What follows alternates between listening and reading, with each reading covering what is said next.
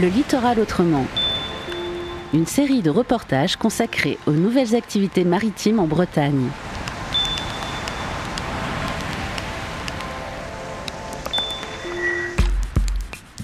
Le Littoral Autrement vous propose cette semaine une rencontre avec le RIEM, le réseau initiative des éco-explorateurs de la mer de Vannes. Son rôle, être l'intermédiaire entre le grand public et les scientifiques et impliquer les citoyens et citoyennes dans la préservation de la biodiversité marine. Un bel exemple de science marine participative qui se déploie sur six sites du littoral morbihanais et en mer.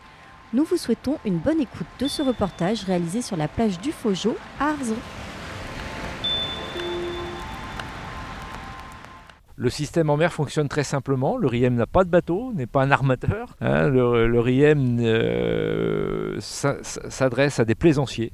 Alors qui peuvent être des plaisanciers qui, vont faire euh, une navigation. Là je regarde, là je suis face à la sortie du, du golfe du Morbihan, il y a des bateaux qui naviguent. Voilà, des gens qui partent pour la journée et qui vont profiter de cette sortie-là pour euh, euh, aller euh, à un endroit donné, vont, s'ils s'arrêtent, mettons, ou avant de partir au mouillage ou pendant leur navigation, ils vont observer, alors s'ils ont de la chance de croiser des dauphins, des marsouins, ou s'ils ont malheureusement, ça arrive aussi de croiser des déchets, tout ça ils vont le signaler.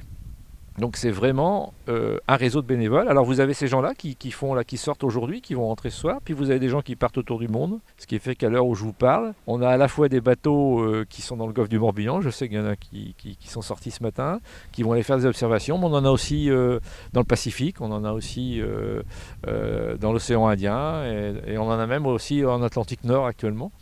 Hein, donc en Islande aussi, on a un bateau en Islande. Donc voilà, c'est le côté un petit peu euh, à la fois international et très, très lié au territoire du, du, du, Riem.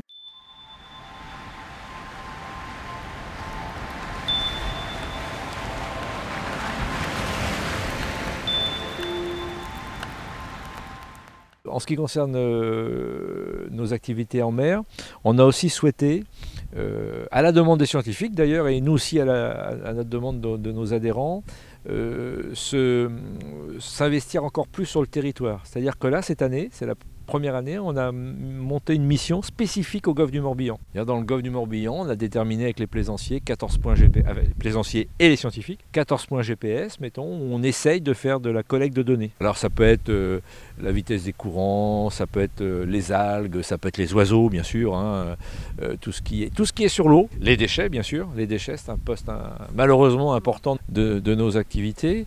Et donc on a voulu vraiment, on, souhaite maintenant euh, encore plus se, positionner sur notre, sur notre territoire.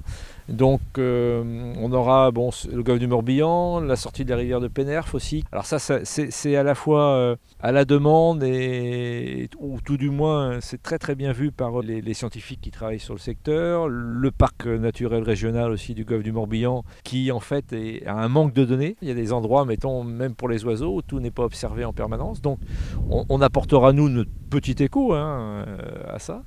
On s'est rapproché cette année de deux associations qui gèrent du, un patrimoine maritime, qui ont des vieux gréments, qui sont l'association KRM Bro à Locmariaker et Mode Cause à Auray. Et on a signé des conventions, ce qui fait qu'à chaque fois qu'ils ont fait une sortie cette année sur leur bateau, ils ont fait des observations pour l'ORIM.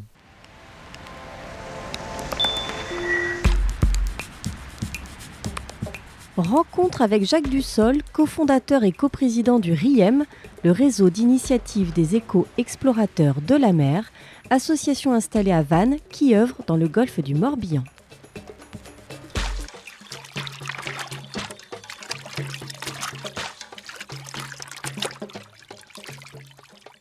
Et en mer, on, s'est greffé à une application qui s'appelle Ops en mer, qui existait, qui, avait été, qui a été développé par une association euh, normande du Contentin. Dorénavant, on, a, on, propose à nos, à nos, plaisanciers un programme, donc une application, donc en mer, mais qui s'appelle euh, Programme Mission RIEM et qui permet euh, de faciliter les observations. C'est-à-dire que le plaisancier n'a rien à embarquer, ou très peu, un tout petit matériel, ce qu'on appelle un disque de Seki, c'est-à-dire c'est une un petit rond de contreplaqué qui fait 20 cm, du, bout pour euh, le descendre. C'est très facile à faire, donc c'est auto-fabriqué. ça permet de prendre turbidité de l'eau, c'est-à-dire que c'est tout simple, on descend, le disque et quand on ne le voit plus, on prend la hauteur d'eau à ce moment-là. Et mettons dans le golfe, là, on prend également quand on peut la température. On a des observations quasiment tout, tout l'été avec 4 4 à 5 mètres de, hauteur d'eau, donc de visibilité. Donc, euh, et grâce à cette application, c'est vraiment très simple. Hein. vous vous apercevez un, des dauphins en mer. L'application vous donne quelques, quelques éléments pour essayer de, savoir quelle, quelle, variété. Et puis euh, vous saisissez ça et, vous, et, ça, et là, l'application euh, envoie directement euh, les informations au RIEM, qui après transmet aux scientifiques. Donc le fait d'aller vers des applications numériques pour gérer les observations a été très bien ressenti par les plaisanciers.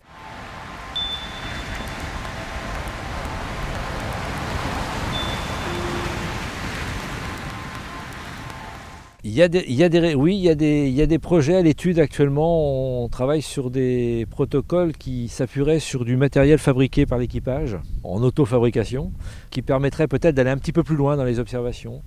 Il y a déjà eu des, projets qui permettaient, alors c'est assez rigolo d'ailleurs, c'est que avec un filet à plancton, on ramasse du plancton, après on, descend dans, la cabine et on fait chauffer dans une poêle le, le plancton. Donc qu'est-ce qu'on fait? On l'assèche, ça devient des petites galettes et ces petites galettes-là, on les met dans une enveloppe, on met le point GPS, etc. On met ça dans une enveloppe et le bateau poste ça quand il est de retour au, quai. Et ces petites euh, galettes-là arrivent à Roscoff. Avec ça, les, scientifiques sont capables de mesurer l'ADN, de, travailler sur l'ADN en fait euh, du plancton.